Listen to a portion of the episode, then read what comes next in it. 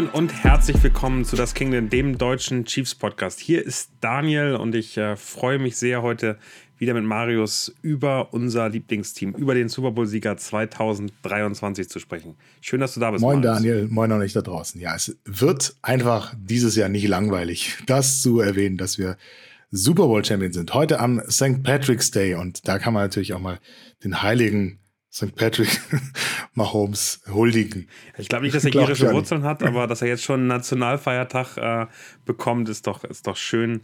Äh, müssen die Farbe in, in, der Bostoner äh, Gewässer nur von, von grün in rot bitte ändern. Also äh, sonst fühlt sich das falsch an. Ja, solange er nicht nach äh, Boston wechselt oder nach New England, ist mir das alles äh, gerade recht. Aber da gibt es ja ein paar Hürden in Form von Vertragsunterlagen, die das verhindern. Ich kann sagen andere, andere Leute sind äh, nach New England gewechselt.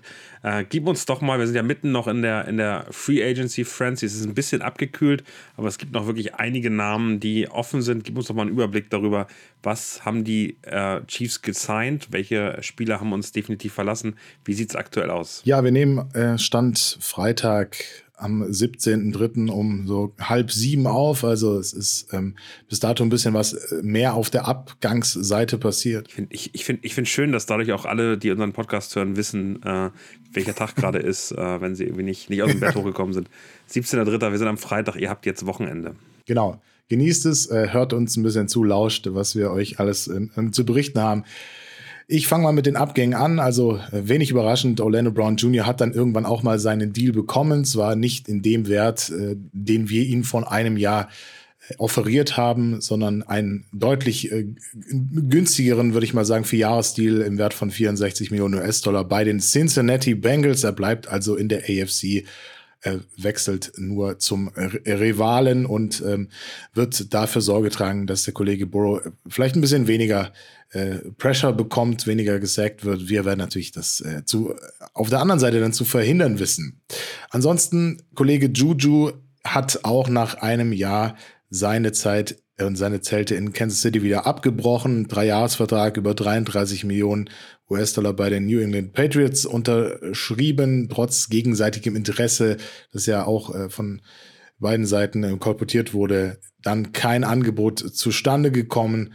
Ähm, da gibt es unterschiedliche Spekulationen. Ähm, man könnte jetzt äh, Fabi fragen, wenn er hier wäre, äh, auch was seine sein, sein äh, persönlicher Gemütszustand äh, Stand heute äh, dazu sagt. Vor ein paar Tagen war er noch nicht so amused über den Deal, aber so ist das Leben, so ist das Business NFL. Ja. Vielleicht reicht mir das noch. Zumindest kommt er auch nach Deutschland. Also ich glaube, äh, die Frage kam ja auch bei Twitter. Ähm, wir haben äh, Fabi gefragt, äh, der, dem tut das schon weh. Also der ist schon äh, angefressen. Sie mögen sich aber ja. weiterhin, äh, habe ich, hab ich gesehen. Und Fabi ist bald auch wieder dabei. Der nimmt ein kurzes Break immer noch mit seinem kleinen Hausbau und all dem, was damit drumherum ist. Den werden wir bald aber hier wieder hören und sehen. Ja, das, äh, das eingerahmte Trikot, der, das wurde noch nicht zerstört oder der Rahmen zerschmettert. Also von daher ist, geht ihm, glaube ich, den Umständen entsprechend gut. Und äh, er hofft jetzt auf einen anderen Wide Receiver, da kommen wir später nochmal drauf. Ähm, ansonsten, Kalen Saunders, und das hat mir persönlich ein bisschen äh, mehr wehgetan als Juju, hat einen Dreijahresvertrag bei den New Orleans Saints unterzeichnet, 14,5 Millionen US-Dollar. Äh, fand schade, dass es, dass seine Zeit dann doch äh, relativ früh dann zu Ende gegangen ist. War ja auch Draft-Pick 2019, hatte die ersten beiden Spielzeiten mit Verletzungen zu kämpfen.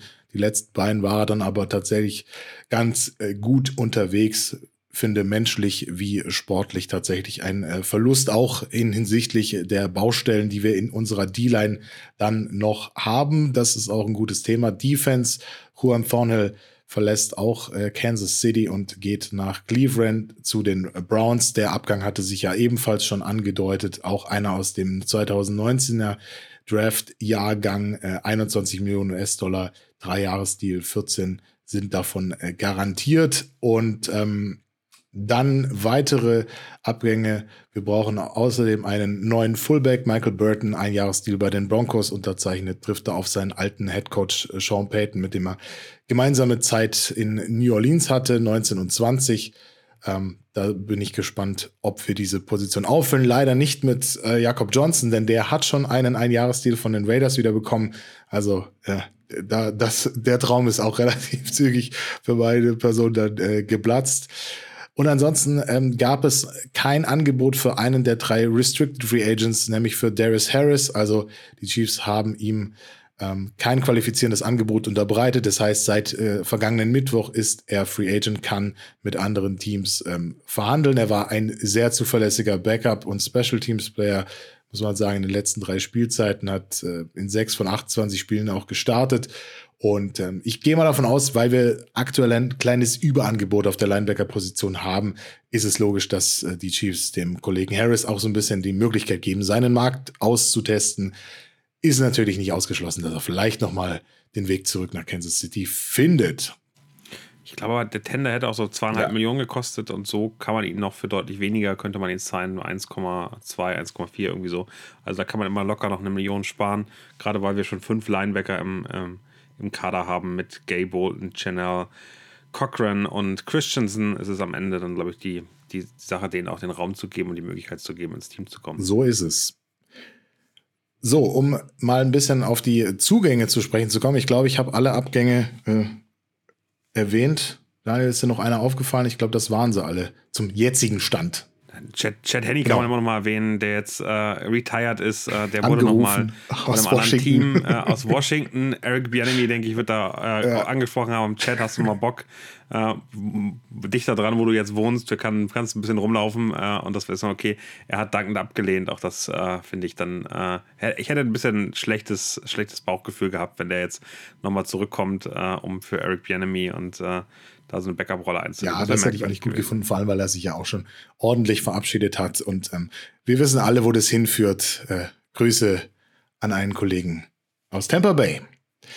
So, dann hatten wir natürlich endlich eine zweite große Baustelle, die wir schließen konnten am äh, an Tag zwei. Das hat es dann nicht mehr in unsere äh, Episode geschafft, aber unsere Defense ist ein bisschen stärker geworden. Der Kollege Charles Omenihu von den San Francisco 49ers äh, bekommt einen Zwei-Jahres-Vertrag im Wert von bis zu 20 Millionen US-Dollar, war Fünftrunden-Pick im Draft 2019. Die Chiefs hatten schon länger ein Auge auf ihn geworfen, gab beim Combine 2019 mal formelle Treffen und äh, die Texans wurden auch schon mal kontaktiert, ob eine Übernahme während der Saison 21 denn möglich wäre. Das heißt, jetzt ist er in Kansas City gelandet, wie man sich auch auf den äh, jüngsten Social Media Postings bei ihm und bei den Chiefs ansehen konnte und auch der Vertrag in trockenen Tüchern. Ich weiß nicht, wollen wir zu ihm noch ein bisschen mehr sagen oder äh, handeln wir das zu einem anderen Zeitpunkt ab? Ansonsten könnt ihr auch gerne, wenn ihr euch für unsere Newsletter, newsletter.daskingdom.de anmeldet, dann kriegt ihr auch immer, wenn Zugänge sind, eine ausführliche, ein ausführliches Porträt, will ich mal sagen, äh, von Daniel. Der kloppt dann immer in die Tasten und ähm, liefert euch in eurem Posteingang dann die frischsten News, die es irgendwie gibt zu der Personalie. Ich glaube, die Kombination funktioniert ganz gut. Wenn ihr die Newsletter abonniert und den Podcast hört, dann verpasst ihr gar nichts. Also können wir ein bisschen mehr in die Tiefe gehen, ein bisschen auch äh, Zahlen, Daten, Fakten äh, präsentieren, die hier, glaube ich, müssen leichter untergehen. Ich glaube, wir werden uns sowieso nochmal mit den einzelnen Spielern beschäftigen. Ich glaube, aktuell reicht es. Wir haben da einen sehr jungen, sehr talentierten ähm, Rusher, äh, der wirklich im Pass Rush wirklich stark war, der hat nur 4,56 und dachte, hm, ist das zu wenig? Er hat super viel Pressure gemacht, er hat super viel ähm, Druck äh, ausgelöst und hatte eben auch ein Team, äh, ehrlicherweise, mit einer D-Line, die unfassbar stark ist. Von daher, das ist die eine Sache. Und der hat eben nicht als Starter gespielt, sondern der war eher so ein Rotational Player. Und ähm, das, was jetzt interessant sein wird, wie der sich aufbaut. Und wenn man sich anguckt, was für Geld der verdient, und das sind bei beiden Deals, die, Chiefs gemacht haben, bisher, ich muss mal festhalten, man zahlt nicht das, was er jetzt kann, man, wir, wir zahlen das Potenzial, was er hat. Und äh, da sind sich, glaube ich, alle einig, wenn man sich in den USA anguckt, die Experten, die alle ganz klar sagen, hey, das ist einer, der kann in den nächsten ein, zwei Jahren richtig explodieren. Ich glaube, der Zeitpunkt, wo die Chiefs den geholt haben, die hätten die damals lustigerweise auch gerne im, im, im Draft schon gehabt, fanden die interessant, haben ihn damals nicht gekriegt, ist äh, nach Texas gegangen, glaube ich, in der fünften Runde. Aber das ist jemand, der wirklich sich extrem gut entwickeln kann und das Potenzial hat, ein, ein extrem starker ähm, Pass-Rusher zu werden. Im Run auch nicht schlecht ähm, und das finde ich eigentlich interessant. Super, ähm, super agil. Der kann innen spielen, der kann außen spielen, der kann an den Tackles dran spielen.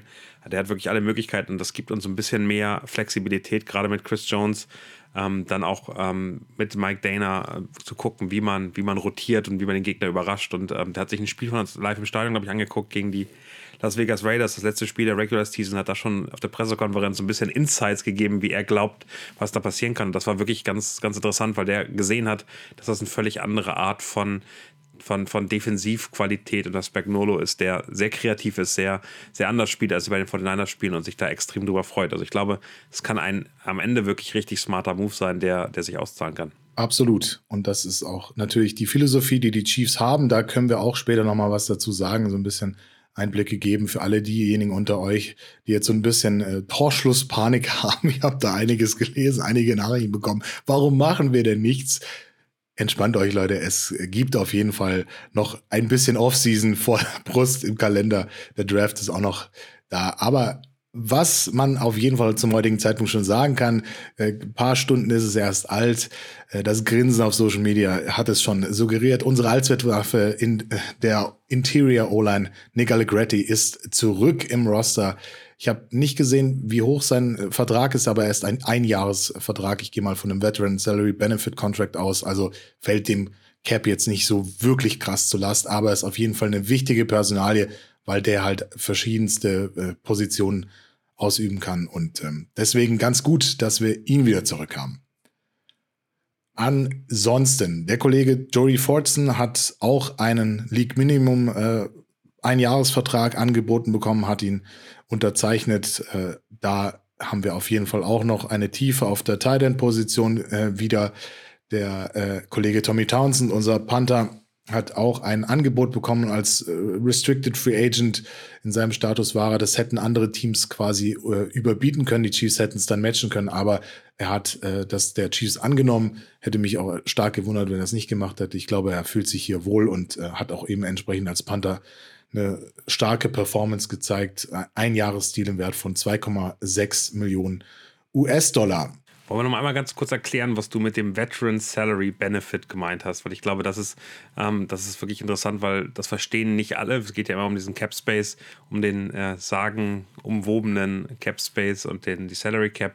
Der Veteran Salary Benefit ist eine Möglichkeit, ähm, ich glaube gerade, du musst vier Spiele, vier Jahre in der, in der, Liga sein und kannst dann eben äh, zwar ein Gehalt von 2,5 Millionen bekommen aber es zahlt nur 1,2 Millionen gegen den Salary Cap. Das hat die Liga gemacht, damit eben nicht immer einfach neue Leute reingetan werden und die Eltern, älteren Spieler immer teurer werden, weil die irgendwie ähm, nicht mehr die Rookie-Verträge haben, sondern damit, damit die eine Chance haben, monetär gegen diese Rookies ähm, auch qualifiziert zu sein, hat man eben diesen, diesen Veteran Salary Benefit reingeholt, damit die zwar mehr Geld verdienen, aber gleichzeitig weniger auf dem Cap ähm, kosten und so eine Chance haben, auch längerfristig in der Liga zu bleiben, damit das nicht so der Durchlauferhitzer ist, wo einfach immer neue neue Spieler reingeworfen werden. Das ist die Idee dahinter und äh, funktioniert sehr, sehr gut. Lohnt sich für uns. Solche Deals sind immer extrem gut, weil es sehr wahrscheinlich ist, dass äh, Allegretti damit rausfällt aus diesen ersten 51 äh, Spielern und damit ähm, dann nicht mehr auf den Cap-Hit kostet.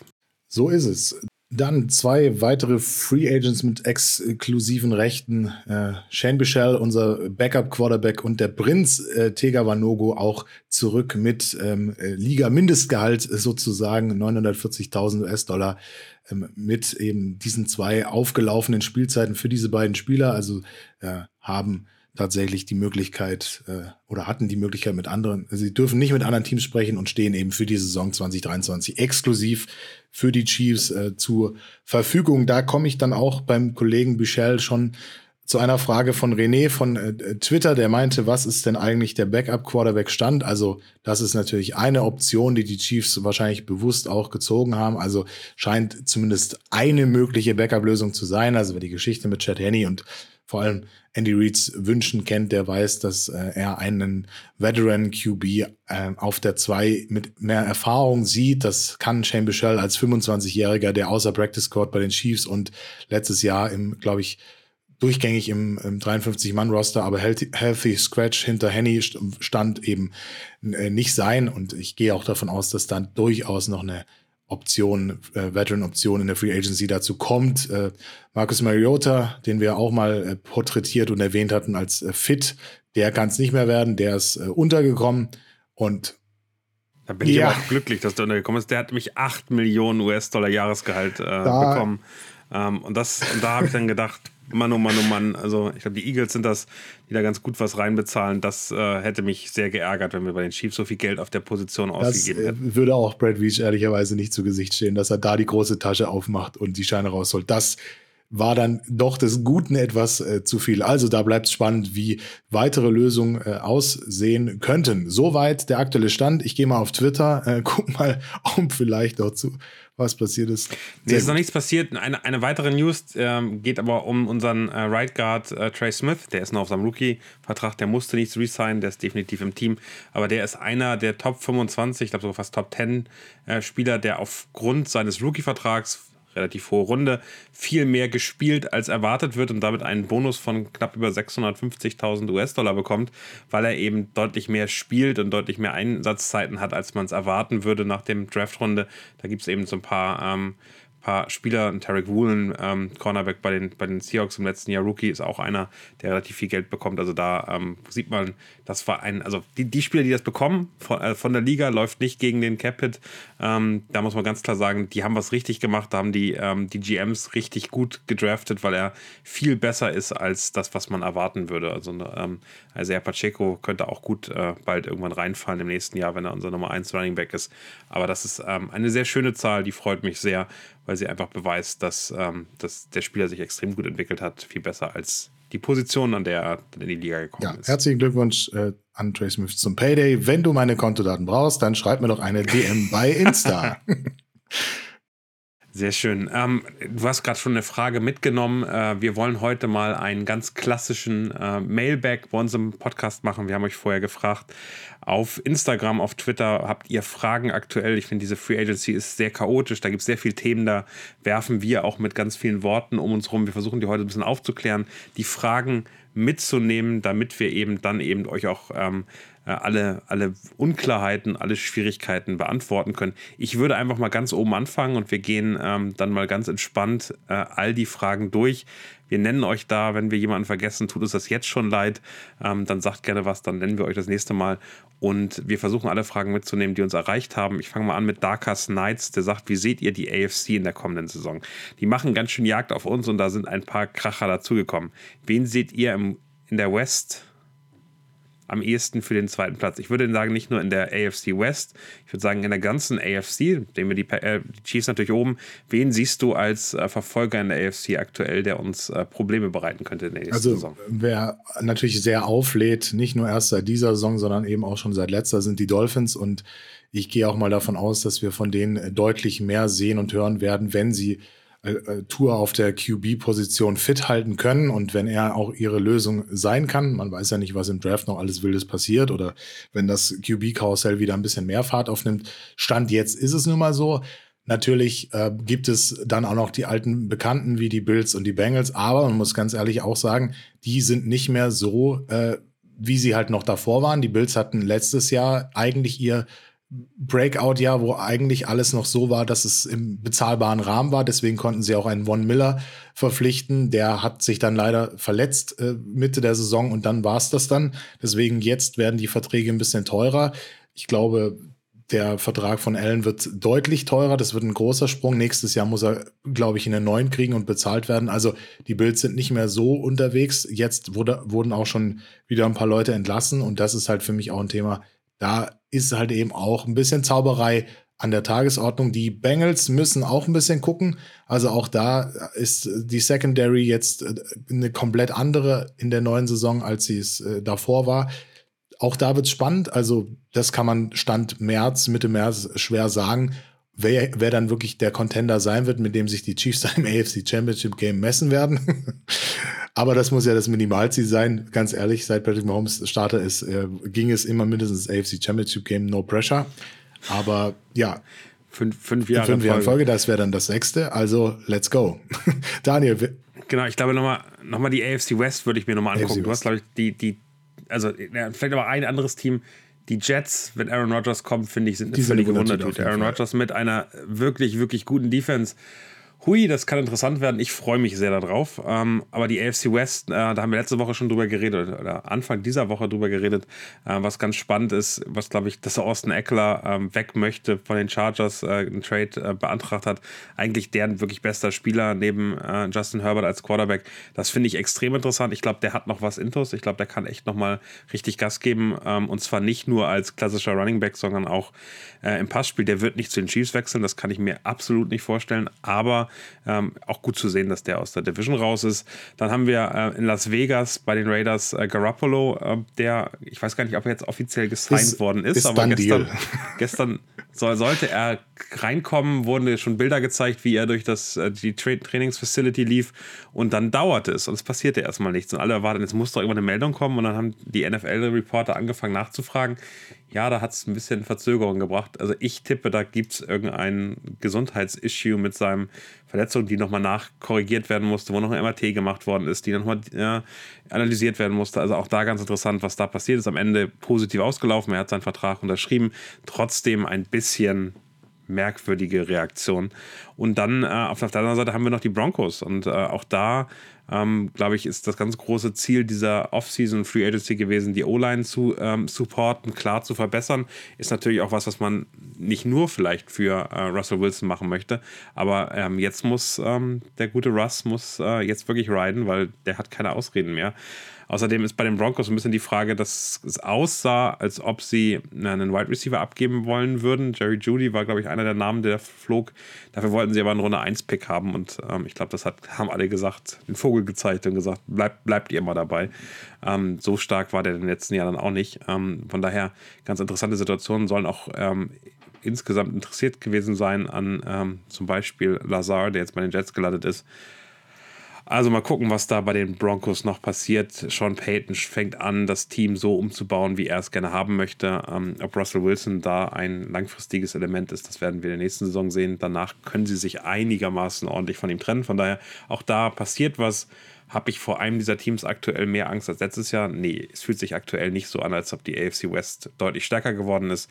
Das ist manchmal ähm, auch eine Fehleinschätzung und das Gefühl, ähm, da passiert nicht so viel, obwohl die daran arbeiten. Ich glaube, der der Coaching-Staff in Denver gerade ist deutlich besser geworden. Ähm, Garoppolo ähm, bei den Raiders und das gesamte Team fühlt sich nicht nach einem besseren Team an.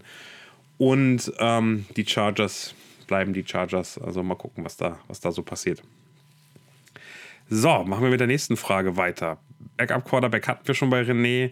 Äh, Stefan Hillenbrand hat nochmal gesagt, äh, im Wide, also wir haben im Newsletter über die Wide Receiver-Option gesprochen, keiner so richtig wahrscheinlich. Es ist eben aktuell noch sehr offen bei den Wide Receivers. Also wir können da gerne tiefer reingehen, äh, welche Kandidaten wir da so sehen. Ich weiß nicht, was ist dein Favorit auf der, sag ich mal, Veteran Wide Receiver Position, wo wir aktuell in der Free Agency eigentlich noch jemanden brauchen. Es ja jetzt auch schon wieder die ersten entlassenen Reihen. Der Kollege von den Bills äh, ist äh, vor wenigen also Isaiah McKenzie, genau, ist vor wenigen äh, Minuten entlassen worden oder von der Stunde jetzt äh, genau. Also da sieht man, dass äh, das ist nicht wie, wie so beim Krabbeltisch, dass da nichts mehr übrig ist nach den ersten zwei, drei Tagen, sondern da, da geht es jetzt eben auch ab. Heute ist der dritte Tag des Ligajahres und da sind auch ein paar garantierte Gelder immer äh, aufgelaufen bei, bei entsprechenden Positionen. Das heißt, Leute kriegen garantierte Gelder. Ob die dann jetzt schon überwiesen werden, ist die andere Geschichte. Aber sie sind auf jeden Fall garantiert und ähm, sind dann entsprechend auch geblockt. Dementsprechend passiert jetzt auch noch ein bisschen was. Denn äh, Kollege Hartman äh, ist ja auch noch nicht vom, vom Markt runter. Ich glaube, da werden auch ein paar Leute ein paar Sorgen haben bezüglich seiner Verletzungshistorie aus dem vergangenen Jahr.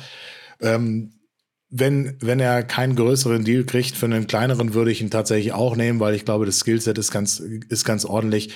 Aber äh, Veterans gibt es ja ein paar. Was ist, was ist für dich ein kleinerer Deal? Ab welcher Jahressalärzeit würden wir da landen? Unter, Unter fünf? fünf? Aber das, ich glaube, er hat einen, hat einen größeren Markt. Die Frage ist, welche anderen werden über ihm jetzt draufge draufgespült auf den Markt? Das macht es ja dann für ihn immer wieder deutlich schwerer, vor allem wenn du eine gewisse Verletzungshistorie hast. Er hat jetzt die meiste Zeit gespielt von seinen äh, vier Jahren, aber das ist ja nicht gesagt, dass es dabei bleibt. Also, ich weiß nicht, wen, wen würdest du jetzt aktuell von Stand Freitagabend äh, signen?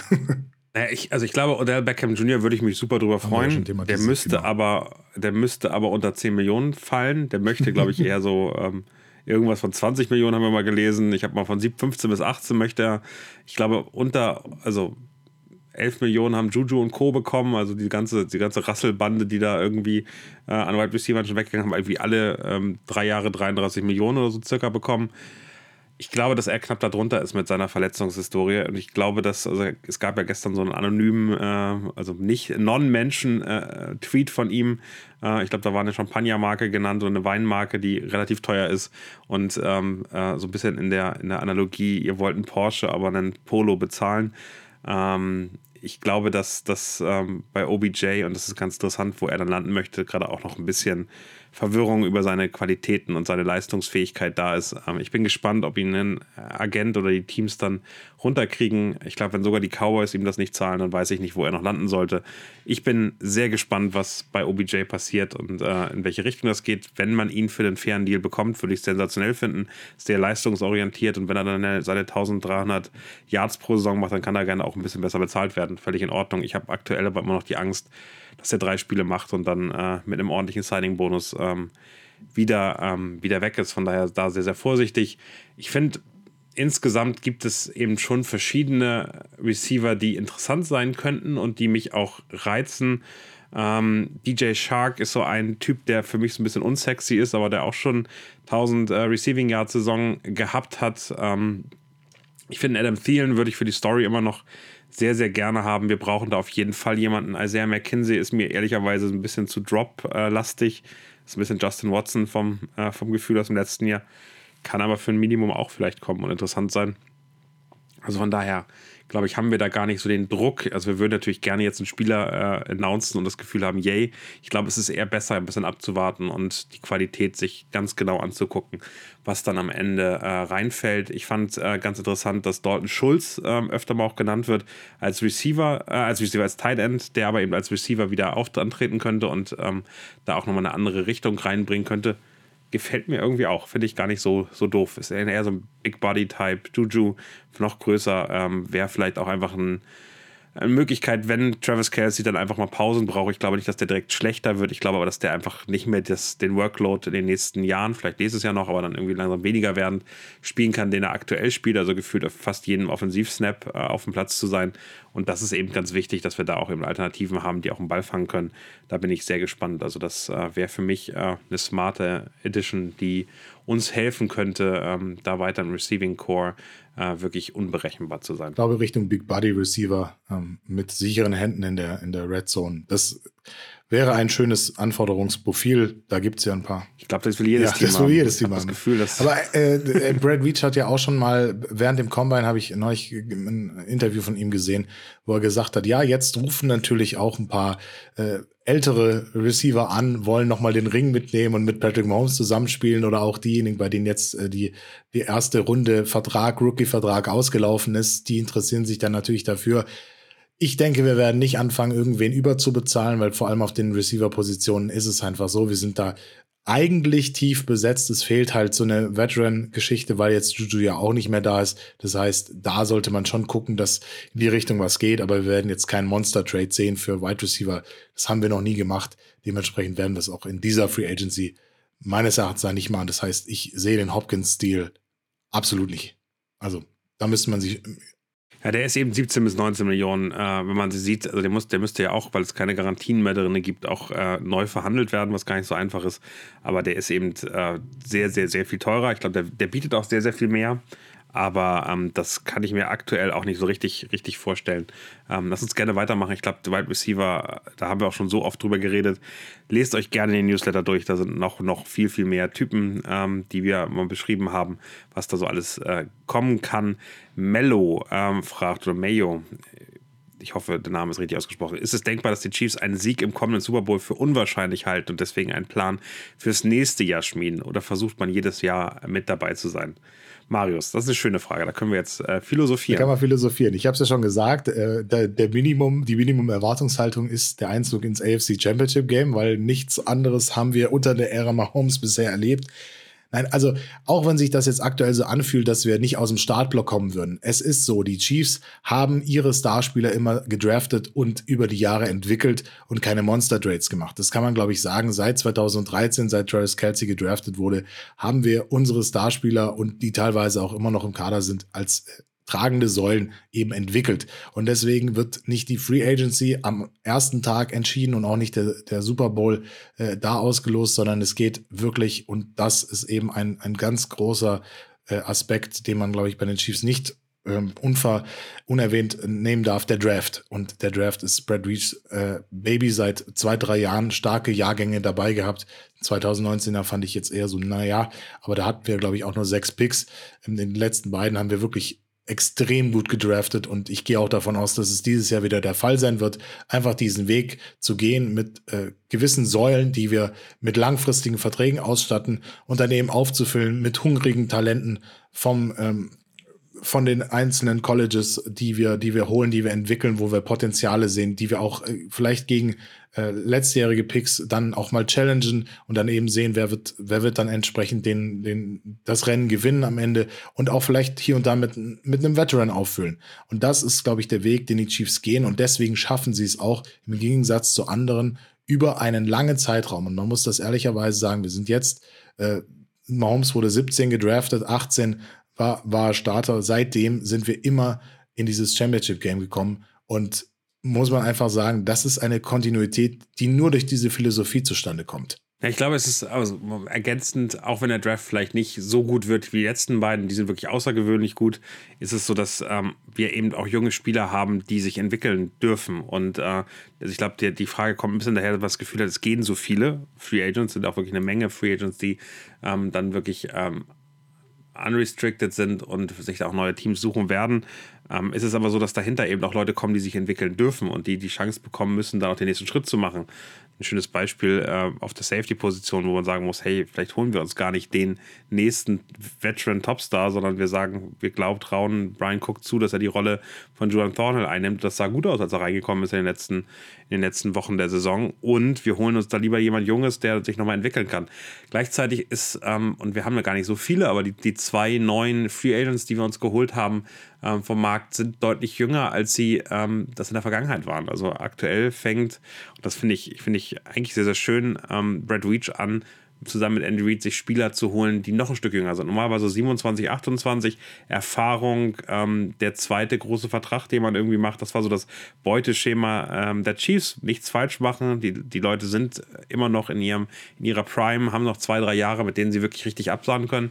Und jetzt fängt man an, so einen Tick runter zu gehen. Und ähm, das bedeutet, man erkennt irgendwie Talent und möchte die Spiele auch weiterentwickeln. Ich glaube aber, der entscheidende Punkt, und das macht das so spannend, dass wir unserem, unserem Coaching-Staff einfach vertrauen. Wir sagen, wir können die Spieler bei den Chiefs besser ausbilden, als es vielleicht der, der vorherige Arbeitgeber gemacht hat.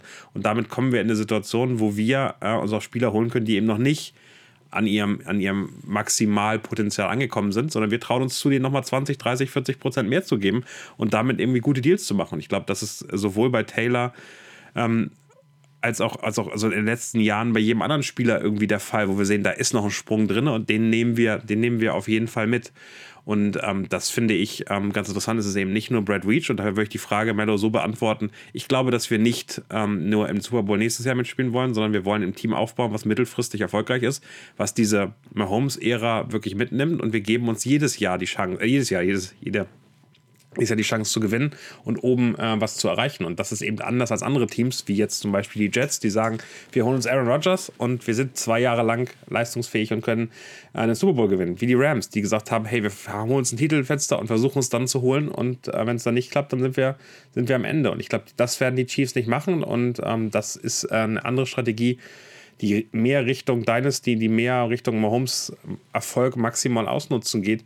Und das ist eigentlich extrem spannend, wo das, ähm, wo das hingehen kann. Und wir werden sehen, ob das, also im letzten Jahr, im, im Sommer, hätte ich niemals gedacht, dass wir den Super Bowl gewinnen, sondern es war eher so ein, hey, wir brauchen ein Jahr und danach sind wir wieder voll da. Und dann gewinnen wir direkt den Super Bowl und jetzt haben wir wieder Angst, dass wir weg sind. Nee, es entwickelt sich weiter. Die Spieler kriegen mehr Erfahrung und werden besser.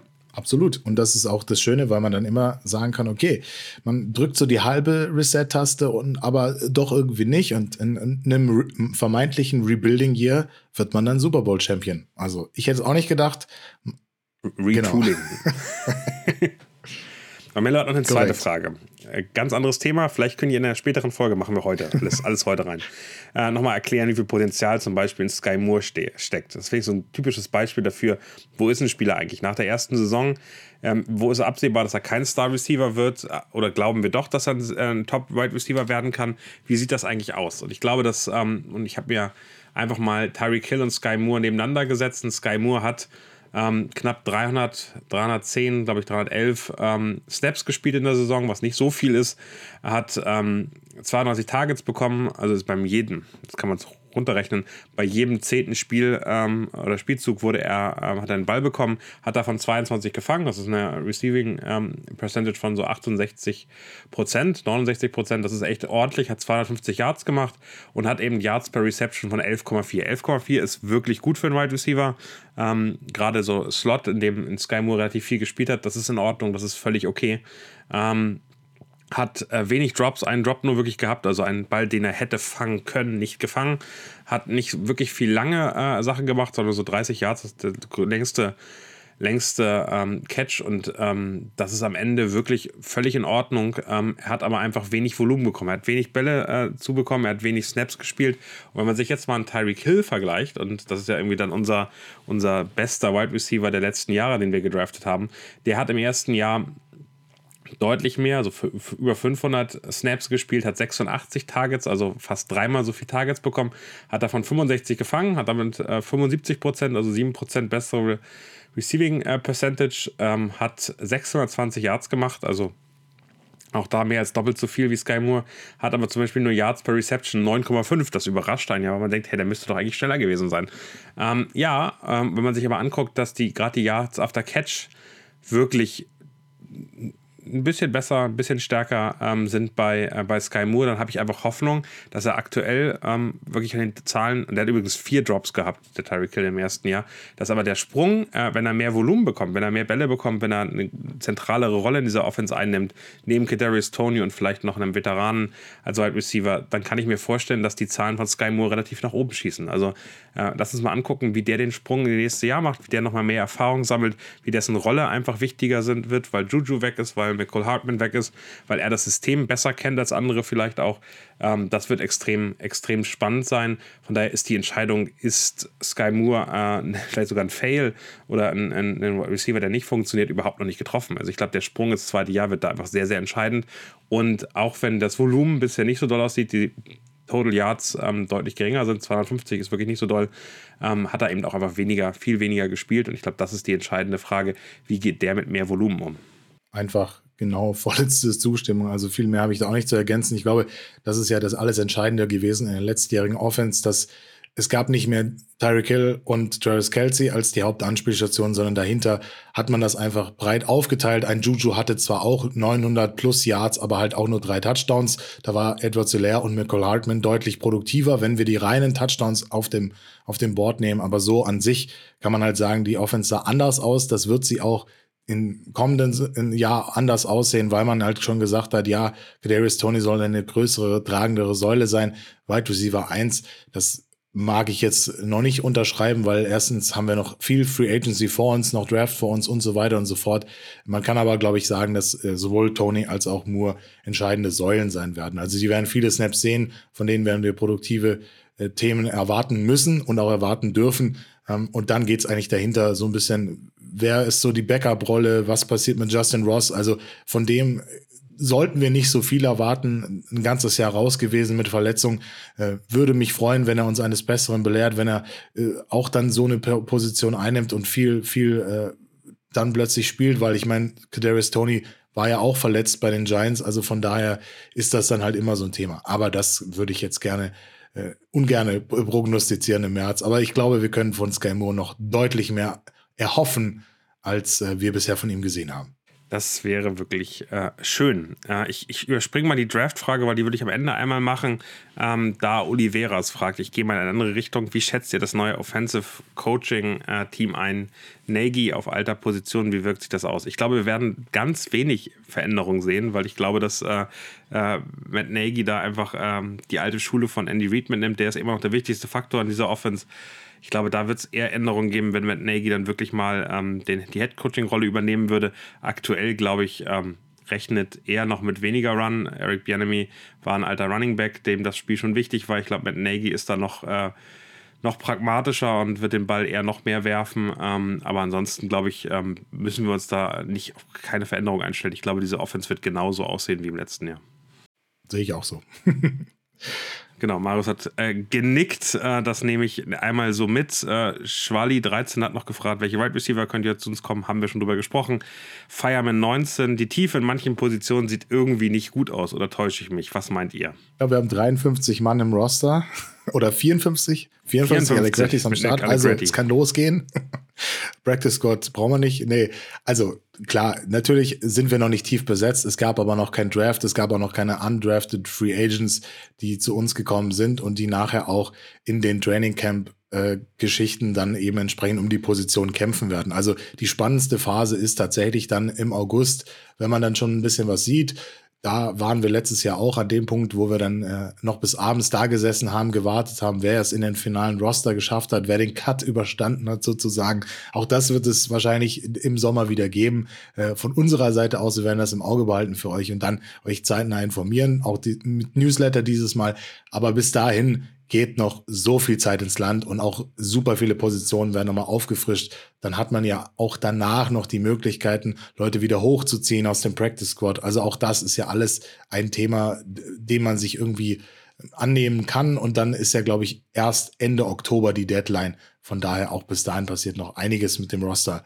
Da sind einige Positionen aktuell, besonders D-Line, ähm, Interior D-Line Geschichten auch noch offen aber das ist zu dem jetzigen Zeitpunkt ganz normal. Ich glaube, wenn man tiefer reingeht, Wide Receiver haben wir jetzt ganz viel Schnubbe geredet, da wird es auf jeden Fall noch Spieler geben, da brauchen wir auch Veteran Help. Safety haben wir aktuell wirklich nur Justin Reed, Brian Cook, die werden unsere Starter, wenn man, wenn jetzt nichts ganz Großes passiert.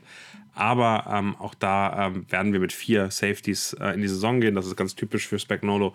Also da können wir auch da definitiv von ausgehen. Wenn wir da noch große Namen haben wollen, dein Chauncey Gardner Johnson ist noch da, John Johnson ist noch da, Taylor Rapp von, von den Rams ist noch da. Der wäre mein Favorit, ehrlicherweise, weil der sehr der sehr, das passt sehr zu Spagnolo, eben sehr frei einsetzbar ist. Der kann auch mal fast als Cornerback spielen oder, oder, oder dann auch äh, pushen vorne und Druck machen und trotzdem hinten wieder sein. Also das ist immer ganz spannend, wie man die auch außen innen äh, einsetzen kann in, in, sehr unterschiedlichen Defensivkonzepten. Also Taylor Rapp, ein Name, der, der mich freuen würde, aber ich rechne nicht damit, ehrlicherweise. Und die Defensive Tackle, hast du gerade schon gesagt, Charles Omenio äh, verstärkt unseren Pass Rush, aber der ist kein echter Interior Lineman. Also da werden wir auf jeden Fall noch was brauchen mit Nady und äh, Kalen Saunders haben wir da zwei verloren. Derek Nady erwarte ich auch nicht zurück.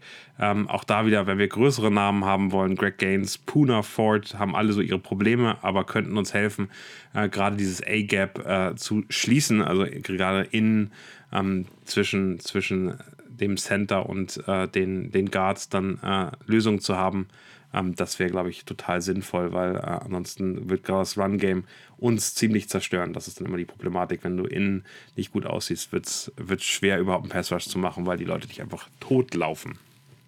Lass uns zur nächsten Frage kommen. Ähm, Chris vor Ramos sagt, OBJ als Juju-Ersatz, haben wir schon drüber geredet. Wenn der Preis stimmt, dann äh, Rich McQuaid finde ich eine ganz spannende, oder Rich McQuade, wie immer man es auch ausspricht. Brauchen wir überhaupt einen Nummer 1 Wide Receiver oder reicht dem Kelsey auch ein 1B oder 2A-Variante eines Wide Receivers? Ich glaube, so einen richtigen Nummer 1 Wide Receiver haben wir seit Tyreek Hill nicht mehr gehabt. Auch Juju ist eher eine 1B-Lösung gewesen. Ich glaube, es geht eher um den Typus aus meiner Sicht. Oder wie siehst du das? Absolut. Also ich würde auch eher einen Slot-Receiver, glaube ich, bevorzugen ähm, als 1A-Lösung. Tony ist halt, wenn er die 1A-Lösung ist, für uns äh, dann auf jeden Fall auf, mit einem anderen Skillset dabei. Ich hätte gerne etwas bisschen mehr Körpergröße, auch bisschen mehr Masse. Vielleicht ist es dann am Ende auch ein Tight End äh, oder eben so eine Kombination, was das reine körperliche angeht, um eben auch mal Kelsey irgendwann abzulösen. Das haben wir ja auch schon thematisiert. Also ich glaube, wir brauchen nicht den Go-To-Guy, so wie Tyreek Hill einer war und den wir permanent anspielen müssten, damit er irgendwie zufrieden ist. Deswegen ist halt, glaube ich, auch so ein OBJ bei uns nicht, nicht so der richtige Faktor für diese Offense. Und äh, da bin ich gespannt, wer es am Ende wird. Aber für mich, ich brauche die 1A-Lösung nicht, wenn das einfach in der Offense so funktioniert, wie, wie das bisher der Fall ist. Wir würden uns aber auch nicht wehren gegen eine 1A-Lösung, muss man dazu sagen. Absolut nicht. Herr damit. wenn sie mich eine bessere So, und jetzt hat Power Jan, habe ich mir sagen lassen. Hat Jan, Jan, genau.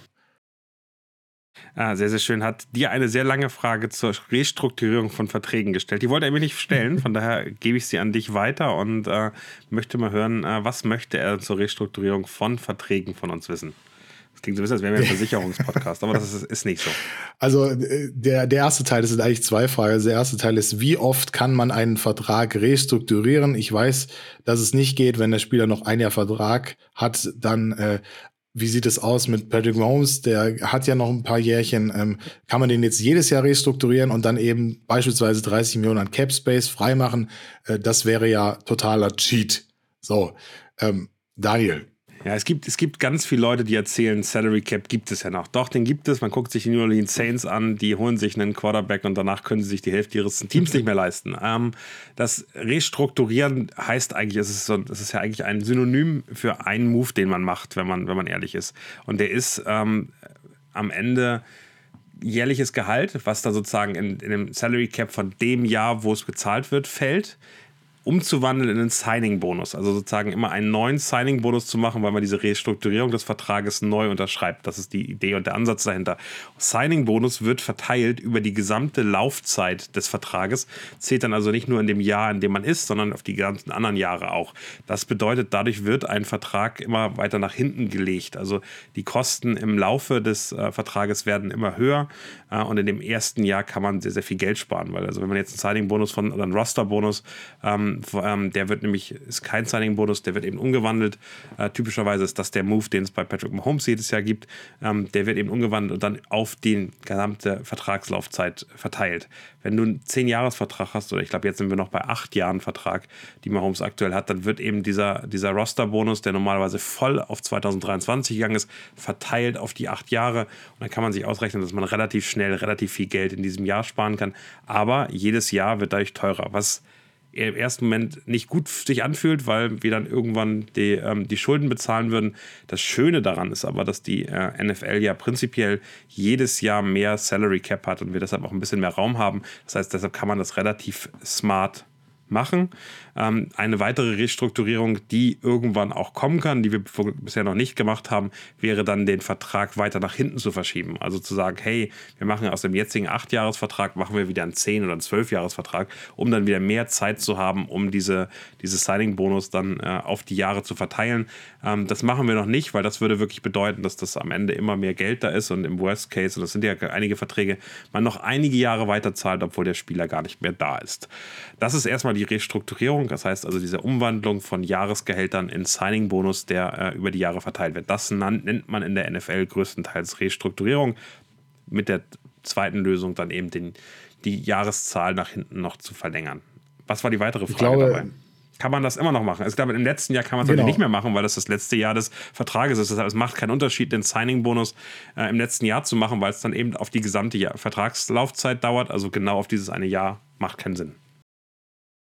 Im Fall von Patrick Mahomes ist vielleicht so, dass da wird es Sinn machen, äh, dass wir uns so zwischen 26 und 27 nochmal zusammensetzen, weil dann sind fünf Jahre äh, noch im Restlaufzeitvertrag und man kann den Cap oder man kann den Signing-Bonus, glaube ich, auf maximal fünf Jahre aufteilen und danach ähm, muss das halt wieder anders laufen. Das heißt, in dem Fall äh, wird auch das Grundgehalt deutlich steigern, äh, steigen von, von Patrick Mahomes und eben auch die garantierten Boni-Zahlungen. Also er hat auch schon so ein böses Jahr da drin. Ich weiß nicht, ob es 2027 27. ist oder so, wo er jetzt schon bei 59 oder über 60 Millionen seitdem mit der Restrukturierung ist. Das würde zu doll ja, wehtun. Und das ist natürlich auch nicht im Sinne von Patrick Mahomes, weil der kriegt ja dann auch äh, keine Leute mehr, äh, die, die dann am Start sind, weil wir dann und er kriegt auch nicht, mehr, kriegt Geld. mehr, Geld. Das muss man Korrekt. sagen. Dadurch, dass es verteilt ist in Signing-Bonus, bringt ihm das in dem Jahr nicht mehr Geld zu bekommen, sondern es ist einfach nur, dass der Dead Cap oder der Cap-Hit ähm, in dem Jahr dann deutlich ja, Und auch ist. der Vorteil für Mahomes ist dann, wenn wir uns 27 äh, mit ihm zusammensetzen als Chiefs einen neuen Vertrag aushandeln,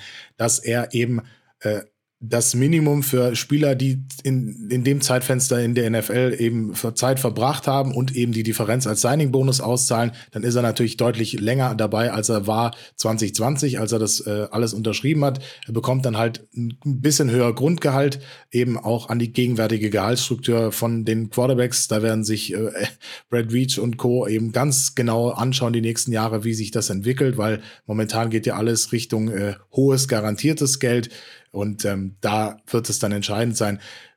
wenn es dann so ist, am Ende, äh, irgendwann geht Patrick Mahomes in Rente, idealerweise bei den Chiefs, dann äh, gibt es natürlich auch die Möglichkeit, das hat Drew Brees beispielsweise gemacht, dass er dann auch nochmal eine Restrukturierung seines Contracts eben vornimmt, damit man da auch Cap Space sparen kann. Also ich glaube, äh, Breeze hätte Cap-Hit gehabt von 36,1 Millionen und hat dann aber das Basisgehalt runtergedrückt auf eine Million knapp und ähm, dann den Saints Möglichkeiten gemacht von 23,9 Millionen US-Dollar im Cap-Space. Und ähm, ja, dann konnten sie ihn mit dieser berühmten Uni-Cut-Geschichte, da kommen wir auch nochmal vielleicht zu einem anderen Zeitpunkt drauf zu sprechen, das führt jetzt nämlich zu weit, nochmal äh, Cap-Hit für die Saison äh, sparen, sonst hätte sich das auch wieder erhöht. Also man sieht. Genau, ne, ganz kurz gesagt, nach dem 1. Juni ähm, geht es eben nicht mehr nur auf diese Saison, sondern auch auf die nächste Saison schon. Das heißt, man, auch da wird man Cap-Hit dann wieder nach hinten verschieben und teilen. Es geht immer nicht verloren, es geht nur weiter in die Zukunft. Das ist so ein bisschen der Ansatz. Und das kann man natürlich ad absurdum führen und immer weiter nach hinten ja, machen. Also wer sich immer das ganze Zahlenspektakel nochmal anschauen will, es gibt mehrere Seiten, wo die Contracts auch mit dem jeweiligen Signing-Bonus aufgeteilt für die jeweiligen Jahre aufgelistet sind. Also das ist ganz interessant. Ähm, ich glaube, Over the Cap und Sporttrack gibt es als zwei Seiten, die mir spontan einfallen. Es gibt, es gibt ein, ein Thema, und da bin ich ganz ehrlich, da müsste ich mich auch noch tiefer einlesen, um das zu verstehen. Und das kommt nämlich damit, dass äh, es noch eine Regelung gibt, die so aus den 50er Jahren ist, wo man sicherstellen wollte, dass Verträge auch wirklich bezahlt werden. Und dann mussten die Teams so eine Art Funding äh, dahinter setzen. Das führt jetzt dazu, dass bestimmte garantierte Verträge nicht bezahlt werden können äh, oder von Teams nicht bezahlt werden können, wo die Owner zu wenig Geld haben, weil die jetzt eben bei Garantiesummen die Gelder irgendwo der NFL in einen Banktresor legen müssen, damit die da genutzt werden. Das hat Vorteile natürlich für bestimmte Owner, die sagen, hm, ich habe das Geld, ich gehe das geben. Das hat aber Nachteile. Deshalb, es gibt so ein paar, ich glaube, L. Davis ähm, äh, und die Davis Family äh, bei den Raiders ist zum Beispiel, die können nicht ganz krasse Garantiesummen bezahlen, weil der Owner einfach nicht so viel Geld hat. Das ist, der ist trotzdem Milliardär, aber hat eben nicht so viel Geld, ähm, dass er da irgendwie un, unfassbare Umsummen reintun kann. Das wird ein Thema, das habe ich noch nicht so hundertprozentig durchdrungen. Wenn da jemand sich auskennt, einen guten Link hat, gerne mal schicken. Ähm, das Thema ist wirklich spannend, äh, aber hat nichts mit Football zu tun. Das ist äh, alles nur eher so Controlling, BWL-Zeugs aber das spannend. liebe Geld. Ja. Aber ihr seht schon an, anhand dieser Zahlenjonglage, dass es auf jeden Fall diverse Möglichkeiten gibt, da so den, den Cap zu beeinflussen und auch entsprechend nach hinten zu verteilen mit eben dem Signing-Bonus. Der hat seine Vor- und Nachteile natürlich Vorteil für den, für den Spieler, dass er auch eine Sicherheit hat, dass direkt mit Unterschrift eine gewisse Summe fällig wird. Beispielsweise Jawan Taylor hat direkt den Bonus von 18,9 Millionen kassiert. Wir haben die Summe logischerweise auf die Vertragsjahre aufgeteilt bis 26. Das Schöne dabei ist, äh, Orlando Brown Jr., unser Ex-Left Tackle, der jetzt bei den Bengals unterschrieben hat, die hat höchste. die höchste äh, Signing-Bonus, äh, 31 Millionen, glaube ich, jemals. die jemals ähm, äh, ein äh, Offensive Lineman bekommen hat. Ähm, das ist die einzige, also der Vertrag ist jetzt im Detail auch raus, war, war ein bisschen überrascht. Das ist wirklich die einzige Sache, die er am Anfang auch garantiert hat. Also es sind nicht mehr als 30 Millionen garantiert was deutlich weniger ist, als äh, wir eben vor einem Jahr angeboten haben. Aber der kriegt, bevor er nur einen Tag irgendwas gemacht hat, 31 Millionen ähm, überwiesen. Wenn der sich dann verletzen würde, hat er 31 Millionen. Läuft bei ihm. Also ich glaube, wenn Patrick Mahomes jetzt auch sich verletzen würde, was wir natürlich nicht hoffen wollen, aber äh, bis zum Ende dann unter Vertrag wäre, wären es 141 Millionen garantiert. Ich glaube, bei Verletzungen kommen wir da aber raus. Ich glaube, da, da gibt es eine, kleine, kleine Klausel. Klausel noch. Ja, bei Verletzungen löst, da ist immer noch was da. Aber wenn wir sagen würden, Patrick Mahomes ist uns zu schlecht und wir cutten ihn, dann sind wir am Also ich glaube, letztes Jahr wäre ein Cut äh, deutlich, äh, wäre wär sehr schmerzhaft geworden. Also seit wir Death Cap von. das, nee, das ist das Spannende, also in den Mahomes-Vertrag reinzugehen tief. Das Spannende ist, jedes Jahr am dritten Tag Nämlich der Liga, heute? also ich weiß gar nicht, wann das jetzt war, also heute, äh, verlängert sich sozusagen der Dead Cap äh, bei, bei Mahomes nach hinten, dann ein Jahr da drauf. Es ist immer, es ist immer ab dem dritten Ligatag wird es richtig teuer äh, für die, das, das übernächste Jahr dann. Der Vertrag ist wirklich smart aufgesetzt, dass äh, die Chiefs da in keiner Weise rauskommen. Die Chiefs aber unfassbar viele Möglichkeiten haben, den so zu gestalten, dass er sich gut anfühlt für sie. Und Patrick Mahomes am Ende da auch äh, sicher sein kann, dass die Chiefs da keinen Blödsinn machen, weil sie irgendwie, keine Ahnung, einen neuen Owner kriegen und der keinen Bock hat, weil Patrick Mahomes Stimme nicht mag oder so. Also das äh, kann man sich sicher sein, ähm, dass das nicht passieren wird. Der Vertrag ist wirklich, wirklich intelligent, äh, natürlich auch teamfreundlich. Also da ist Patrick Mahomes, der hätte, hätte noch mehr rausziehen können. Dann hätte er wahrscheinlich aber keinen zweiten Super Bowl gemacht. Vermutlich nicht. Also den dritten Tag nach dem Ligajahr hat sich er definitiv dick im Kalender angestrichen. genau. Power äh, wie du gerade gesagt hast, hat noch eine zweite Frage. Welche Position adressieren wir noch in der Free Agency? Ich glaube, auch da haben wir gerade schon mehr oder weniger drüber geredet. Ich kann mir vorstellen, dass ähm, wir in der Defensive, Interior Defensive Line auf jeden Fall noch was machen. Und auf Wide Receiver, da wirst du direkt keine Spiele nur im, im, im Draft bekommen. Ich kann mir sehr gut vorstellen, dass die Offensive Line ähm, auch Wide Receiver natürlich, auch Safety im, im Draft dann eine größere Rolle spielen werden. Ähm, Edge Rush außen kann auch eher im Draft als, ähm, als dann, glaube ich, im, in der Free Agency. Aber das kann sich immer, es gibt immer um die Möglichkeiten. Also, wenn da jemand reinrutscht, der interessant ist, wenn jemand gecuttet wird, der interessant ist, der sagt, ich möchte noch einen Ring gewinnen, dann lässt sich Brad Weech da auch erweichen. Und äh, wenn es weniger Geld ist, nimmt er ihn gerne mit. Also, das ist, glaube ich, am Ende auch wirklich immer eine Frage von Chancen und Möglichkeiten, die es gibt. Und wenn es die nicht gibt, dann konzentriert man sich auf den Draft. Schweini 78. Welches Salary Cap haben die Chiefs aktuell und wäre ein Top Wide Receiver sinnvoll? Wide Receiver haben wir darüber geredet. Welchen Cap haben wir denn? Oder Salary Cap haben wir denn gerade? Kollege Mahomes hat äh, zugestimmt, dass ein Teil seines äh, seiner Bonuszahlungen äh, umgewandelt werden. Ich gucke gerade, also du hast irgendwas von 14 Millionen vorhin vorgelesen, wenn ich mich noch richtig zurückerinnere. Ich schaue gerade mal wieder. Ganz, ich ich habe ich es offen, 14,133 ähm, Millionen äh, 715 Dollar.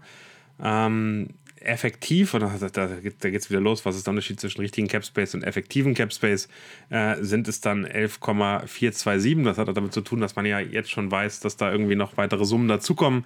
Ich glaube, da muss man einmal auch äh, erklären, ähm, was ähm, dieser äh, Salary Cap ganz genau bedeutet. Es gibt immer jedes Jahr einen fest vorgeschriebenen Base Salary Cap, der sind 224 Millionen 800.000 äh, Euro dieses Jahr. Den hat grundsätzlich erstmal jedes Team. Aber das, die Team Salary Cap pro Saison ändert sich schon, was dieser Base Salary Cap ähm, reduziert wird ähm, mit dem Carryover. Also man kann Geld aus dem letzten Jahr mitnehmen. Ähm, das ist wie in, jeder, in jedem Unternehmen die Bilanz, die man mitnimmt. Wenn man im letzten Jahr noch ein Plus hat, dann nimmt man dieses Plus. Also wenn ich noch offen habe, 10 Millionen Salary Cap, dann kann ich die ins nächste Jahr mitnehmen. Das heißt, man kann sozusagen davon profitieren, dass man im letzten Jahr nicht alles ausgegeben hat am Ende so, wie wenn ihr Urlaubstage spart und die ins nächste Jahr mitnimmt. Ganz simpel. Und dann gibt es noch Adjustments und die Adjustments, die können nach oben und nach unten gehen. Ein Beispiel für diese Adjustments sind zum Beispiel, wenn man den Super Bowl gewinnt, Incentives drin hat, die aber erst in der Postseason abgelockt sind, dann gehen die teilweise ins nächste Jahr über. Ähm, das geht ein bisschen um die, um die Frage, wie die aufgebaut sind. Da hatten die Chiefs auch durch ihren Erfolg dieses Jahr relativ viele, deshalb ist der Base Salary Cap reduziert. Die Chiefs haben, und das tut immer so ein bisschen weh, aktuell den äh, niedrigsten äh, Team Salary Cap. Ähm, das ist, ähm, glaube ich, eine kleine Problematik, die da in, in irgendeiner Form mit reinfließt. Ähm, das, damit kommen sie gut klar, das ist in Ordnung, hat auch mit dem Erfolg zu tun, aber ähm, das sind dann ein paar Millionen weniger, die pro Jahr äh, zur Verfügung stellen. Liegt eben an den zwei Sachen ähm, Carryovers, da haben die Chiefs, glaube ich, gar keinen, so gut wie gar keinen Salary Cap mitgenommen und sie haben Reduzierung, weil sie Incentives hatten, also weil sie ähm, die Spieler für Bonuszahlungen, für gute Leistungen am Ende wieder äh, auszahlen mussten. Deshalb haben die Chiefs den niedrigsten Team Salary Cap, äh, den es aktuell in der NFL gibt. Das sind dann immer wirklich 10, 20, 30 Millionen Unterschied. Ähm, damit muss man klarkommen. So ist es. Und um das vielleicht rund zu machen, äh, Patrick Mahomes hat äh, jetzt, wie gesagt, seinen äh, Roster-Bonus für 23 in einen Signing-Bonus umgewandelt, damit nochmal 9,6 Millionen an Capspace freigemacht. Ihm werden 35 Millionen zugestanden oder stehen ihm zu. Das heißt, keine große Umstellung jetzt für ihn und auch nicht für uns, aber ein bisschen Cap ist er da. Man kann noch weitere Maßnahmen machen, beispielsweise einen Vertrag von Chris Jones zu verlängern und dann eben tatsächlich auch so ein bisschen die Geschichten über die Jahre zu verteilen.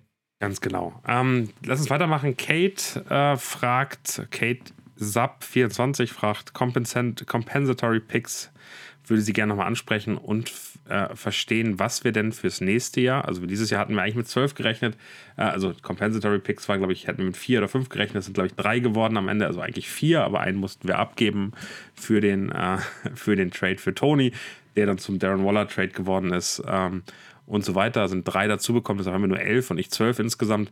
Was können wir Stand heute fürs nächste Jahr erwarten? Also da aktuell im Stand haben uns ja Andrew Wiley, Juju Smith, Schuster, Kalen Saunders, Orlando Brown Jr. und Juan Thornell verlassen. Auf der Zugangsseite haben wir Javon Taylor und Charles Omenihu aus der Free Agency geholt. Dazu gibt es natürlich auch immer Compensatory Picks für Coaches, Abgänge. Greg Lewis und äh, Kollege Eric Bienemy sind ja auch weg. Das heißt, wir kommen, wenn sich äh, zwei davon aufheben. Ich äh, weiß gar nicht, ob der Kollege äh, Burton auch einen Compensatory Pick wert ist. Daniel schüttelt mit dem Kopf. Er wäre einen Wert, äh, hebt, hebt sich, auf, aber genau. auf. Also, was, was ich gelesen habe, Michael Burton plus Kellen Saunders sind Charles Omenihu. So. Also zwei für eins. Äh, damit sind die weg. Taylor äh, wird dann auch entsprechend verrechnet. Also, Stand jetzt dürften es so zwischen, je nachdem, wie viel wir für die Coaches kriegen, könnte ich mir vorstellen, so vier, drei, vier, fünf vielleicht sein. Also, das wird immer davon abhängen was dann schlussendlich gesagt wird. Aber auch das wird dann Richtung ähm, Anfang März 2024 announced. Also das ist auch nur für den Draft 24 relevant, nicht mehr für den diesjährigen kommenden Draft. Genau, so ist es. Ähm, lass uns gerne äh, weitermachen. Äh, Hinrich, Hinrichs Arne ähm, fragt, wie sieht es eigentlich mit Butker aus? Wie lange geht sein Vertrag noch? Der Vertrag von Harrison Butker geht noch bis 2024, 25 wäre er unrestricted free agent war ein Fünf-Jahres-Ziel über 20,2 Millionen, davon 9,1 garantiert. Signing-Bonus von 3,5 Millionen gab es auch noch on top. Wenn wir uns dieses Jahr von ihm trennen würden, hätten wir eine Dead Cap zu schlucken von 2,1 Millionen im kommenden Jahr. 728.000 und ein paar zerquetschte. Vielen Dank. Ähm, wir haben so ein paar, paar Fragen, die sich doppeln. Also, Julia, auf welcher Position bestehen für euch die größten Needs und wie können wir sie schließen, haben wir beantwortet. Ähm, auch Nicoletta, du hast gefragt nach dem Salary Cap. Ich glaube, die haben wir gerade auch äh, beantwortet, wieso der anders ist bei jedem Team. Ähm, und was wir auf der Wide Receiver und Safety Position machen, da haben wir auch schon drüber gesprochen. Ich äh, finde Dustin Ringels Frage noch ganz spannend. Was denkt ihr, werden wir noch einen richtigen Kracher holen, womit niemand so wirklich rechnet? Was denkst du, Marius? Die Frage ist, was ist der richtige Kracher? Ich glaube, da geht es so in die Richtung, äh, holt man so einen Hopkins, also macht man wirklich so einen Monster-Trade. Also ich glaube, wir werden einen Spieler holen, der sich zu einem Kracher entwickelt. Das passt zur Philosophie von Brad Veach und den Chiefs. Äh, aber völlige Wundertüte. Ich glaube, mit dem rechnet dann auch niemand so richtig, dass der dann so einschlägt. Kadarius Tony ist für mich persönlich das Paradebeispiel für so einen Kracher aus der letzten Saison. Da haben sich auch viele gewundert, was wollen wir denn eigentlich jetzt mit dem? Der hat doch bei den Giants auch nicht so wirklich gespielt. Aber es ist immer ein gutes Zeichen, wenn Brad Veach und sein Team, Andy Reid und Co. Schon mal an einem Spieler dran waren, äh, in früheren Drafts oder auch im Combine mal schon formelle Treffen mit Spielern abgehalten haben. Das kann man, glaube ich, immer sagen. Da ist immer der Radar sehr weitläufig ausgefahren und da in die Richtung guckt man. Jetzt müsste man eine Auflistung haben, mit welchen äh, Spielern haben sie über die Jahre gesprochen und welche können potenziell in Frage kommen. Ich glaube, diese Auflistung gibt es nicht. Zumindest würde sie einige Stunden des, des Studiums bedürfen. Aber ich kann mir schon vorstellen, dass wir einen Spieler kriegen werden, mit dem wir absolut nicht rechnen. Also man muss ja auch sagen, die beiden jetzigen äh, Picks in der Free Agency, das sind auch Namen, die wir nicht auf der Agenda hatten. Ähm, ich glaube, Charles im New hast du mal kurz vorgelesen, aber über, einfach so über, drüber gelesen. Aber da sieht man halt mal, also Brad Reach und Co. haben dann einfach den detaillierteren Blick. Wir waren eher, wir waren eher so Richtung wir Donovan, Donovan Smith, Smith Fanboys, was, ja. was der, der günstiger gewesen wäre, definitiv. Aber der immer noch da ist. Aber ähm, aber das ist ja immer eine Überraschung, weil, weil wir eben Omenio auch einfach als, als Right Tackle eingeschätzt haben und gesagt haben, wir brauchen einen Left Tackle. Ich glaube, das ist dann am Ende das, äh, die Tiefe, die wir vielleicht nicht bieten können. Dazu müsst ihr dann noch nicht mal zu den, zu den amerikanischen Podcastern gehen, sondern direkt bei Andy Reid anrufen und bei Red Reach, die können euch das vielleicht dann sagen. Kurze Korrektur, Omenio ist äh, Defense, also nicht, nicht Tackle. Äh, du hast vollkommen recht. Nee, über Omenio haben wir Taylor. geredet, über Taylor haben wir auch nur genau. drüber weggelesen und gesagt haben, hey, das sind ein paar coole Right Tackles, aber die brauchen wir eigentlich nicht. Das war so ein bisschen die, die Geschichte. Charles Omenius, du hast vollkommen recht, haben wir auch äh, erwähnt, aber nicht weiter wirklich gedacht, dass da was passieren würde. Ich wollte aber einfach nur, das hatte ich gerade schon im Kopf, die, ähm, die Kracher. Ich finde, Adam Thielen würde ich einen Kracher finden. Ich finde, die Andrew Hopkins wäre für mich ein Kracher.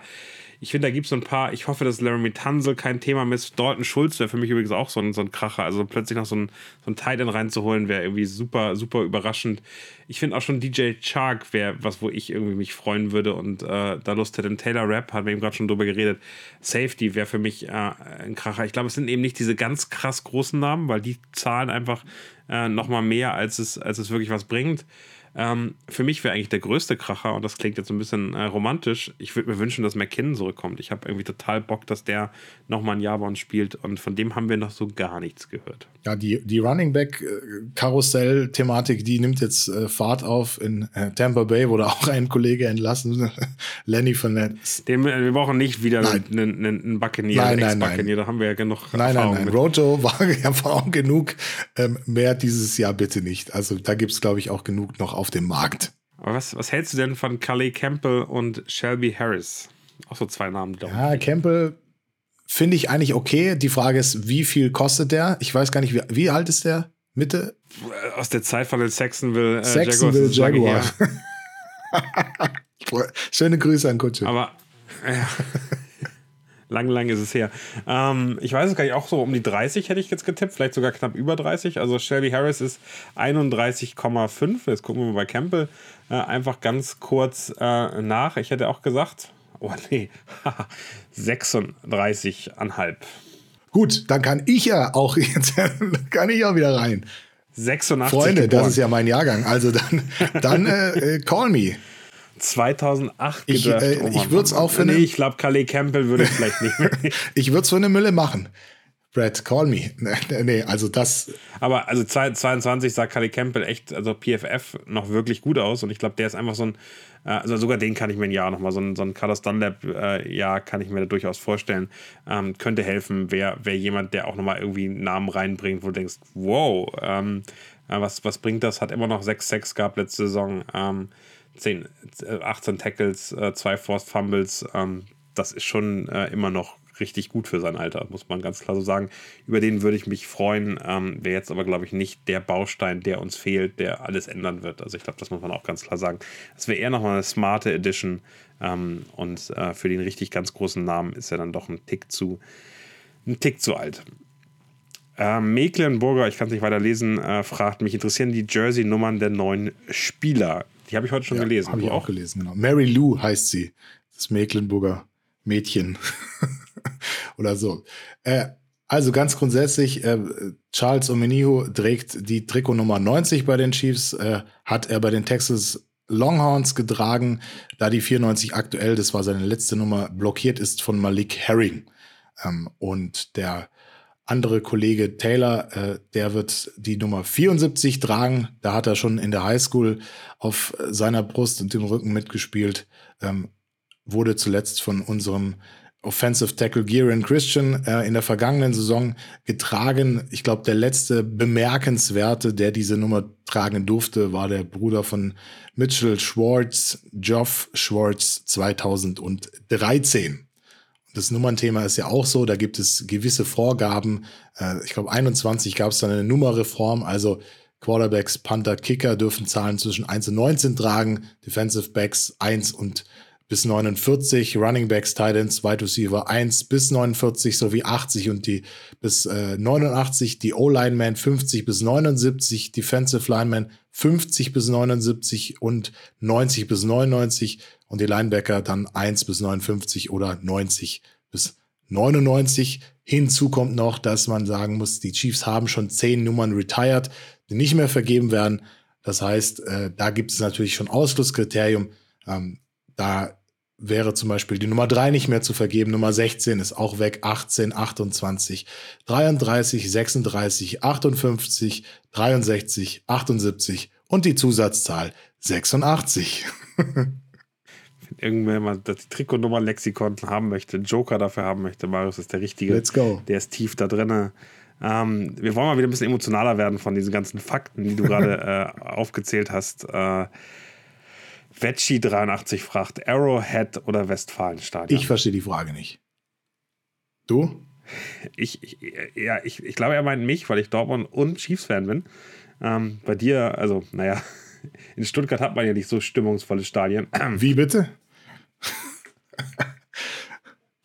Ähm, nee, also für mich, ähm, ich war in beiden Stadien im letzten Jahr, ähm, habe in beiden Stadien wirklich äh, schöne Spiele gesehen. Äh, Westfalenstadion oder Signal Iduna Park, wie man als äh, Sportvermarkter sagen muss.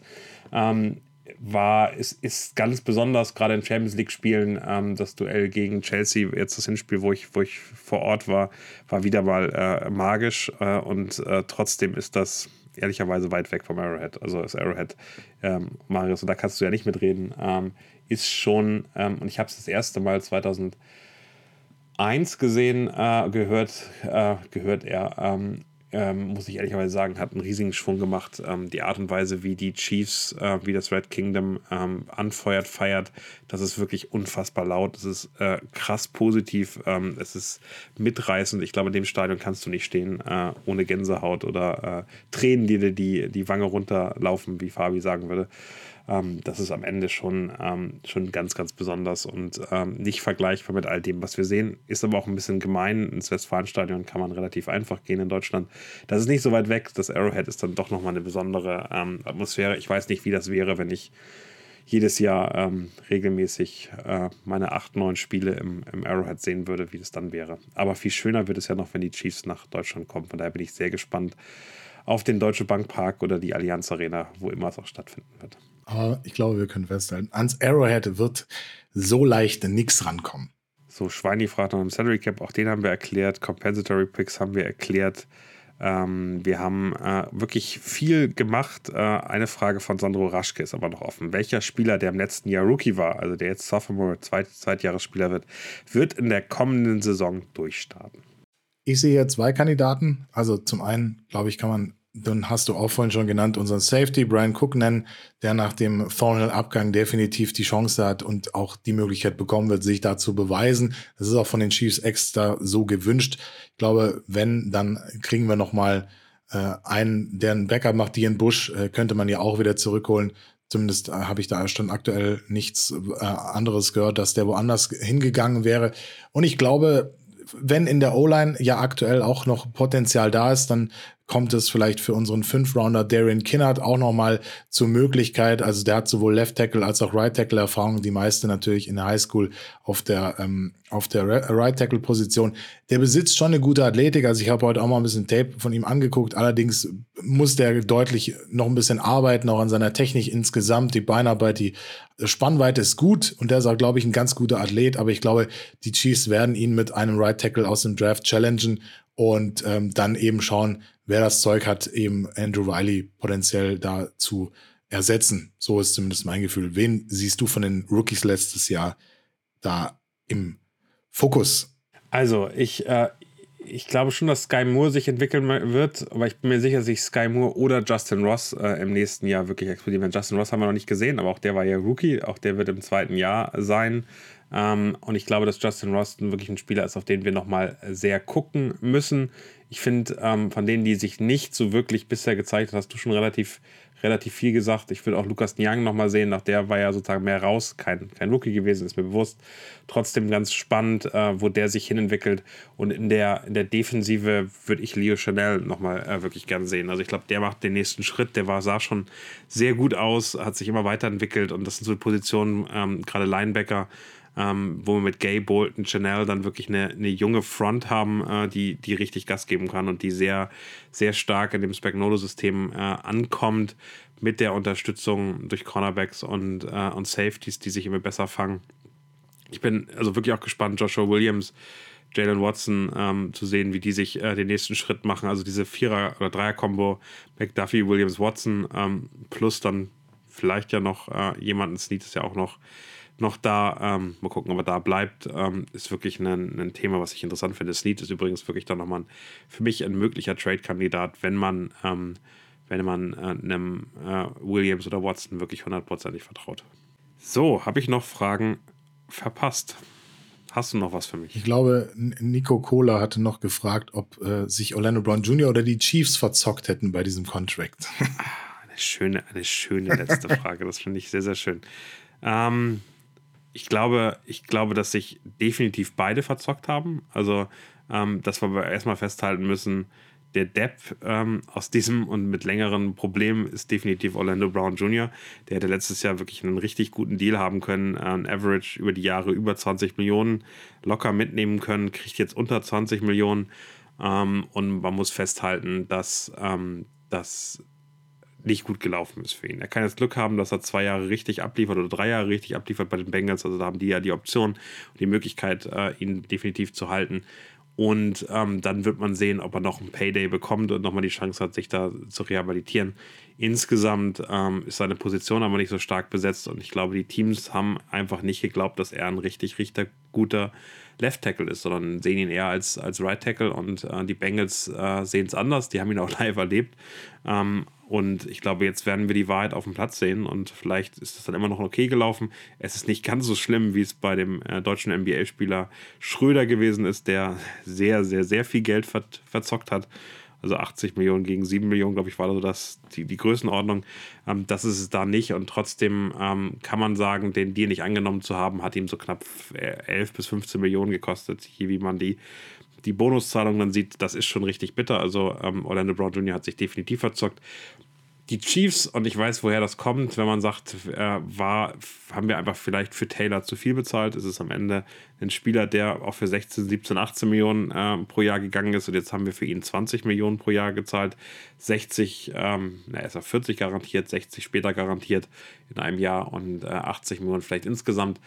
Ähm, ich glaube, für das, was er bisher gezeigt hat, haben wir ihn overpaid. Also ich glaube, dass die letzten Jahre von Taylor nicht äh, äh, rechtfertigen, dass er so viel Geld bekommt. Ich glaube aber, das, was die Chiefs in ihm sehen, und das ist das, was dann hinterher darauf ankommt, wenn der sich so entwickelt, wie die Chiefs glauben, dass er sich entwickelt, wenn sie glauben, dass ihr äh, Coaching-Staff besser ist, wenn es nicht so viele Coaches wechselst wie bei den Jaguars gibt und Offensivsysteme, die sich geändert haben und äh, komische Leute, die da irgendwie reinreden und, ähm, und Schwierigkeiten machen. Äh, Meyer war da ja auch lange. Ähm, dann ist das, glaube ich, der Faktor, auf den es ankommt. Wenn der sich so entwickelt, wie die Chiefs glauben, dass er sich entwickelt, ist das ein Deal, der in Ordnung ist.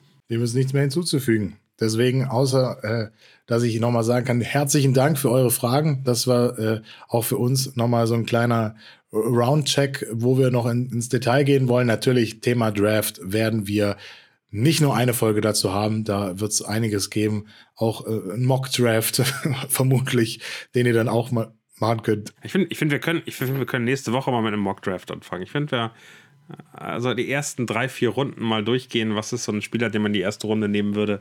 Ähm, bei mir kommt sehr oft Anton Harrison. Äh, ich weiß nicht, ob du schon ein paar gemacht hast, aber das, äh, das, da gehen wir mal durch und machen mit euch zusammen auch mal Mockdrafts, dass ihr uns mal ein paar schickt, die ihr gemacht habt. Ähm, da freue ich mich nächsten Freitag drauf. Ja, das ist eine schöne Geschichte. So machen wir das. Deswegen nochmal vielen Dank für eure Fragen. Hat äh, super viel Spaß gemacht. Ja, danke für euren Support auch in der Off-Season. Das ist wirklich unfassbar. Äh, jede Folge weiterhin äh, mit wirklich äh, auf krassem Niveau viele Leute da. Es ist super, wenn ihr den Podcast bewertet. Es ist super, wenn ihr den Podcast anderen Freunden, die gerade anfangen, sich mit den Chiefs zu beschäftigen, rüberschickt. Ich glaube, äh, da könnt ihr uns viel mehr helfen als, als alles andere, wenn ihr uns empfehlt, wenn ihr uns äh, weiterleitet. Gerne auch, äh, wenn ihr wisst, ey, der, der findet die Chiefs so ganz cool, schickt ihm doch mal unseren Newsletter-Link. Dann wir kriegen das schon hin, dass der noch mehr Chiefs-Fan wird. Besprochen, das kriegen wir definitiv hin, das versprechen wir euch sehr gerne. Ähm, und äh, vielen, vielen Dank für euren Support. Das bringt unfassbar Spaß. Wir freuen uns da wirklich über jede Nachricht. Auch da kann ich wenig äh, dazu sagen, außer geht auf das Kingdom.de, bewertet uns, äh, meldet euch zum Newsletter an und schreibt uns natürlich auch, wenn ihr Vorschläge habt, Verbesserungen, Wünsche, wenn technisch wieder irgendwas nicht so war, dann schauen wir uns das an und arbeiten das natürlich gerne auf. Äh, Fabi kriegen wir auch wieder hier irgendwann mal rein, wenn der ganze Umzugsstress und äh, äh, Juju-Traurigkeit vorbei ist, dann ist er auch hier wieder in alter Frische am Start. Er hat gesagt, er bleibt, er bleibt Chiefs-Fan, wenn er OBJ kommt. Da müssen wir, da, alleine deshalb müsste OBJ eigentlich. Ja, wenn er Fabi ein bisschen Kleingeld übrig hat, dann kann vielleicht der OBJ auch kommen. Und vielleicht ein, äh, kein Armtraining, kein Armtraining. Work, Workout. Workout-Training mit, mit OBJ, finde ich gut. Nicht auf Kunstrasen. Bitte, Fabi, kein Kunstrasen. So, die letzten Worte gehören dir, Marius. Go Chiefs. Whoa.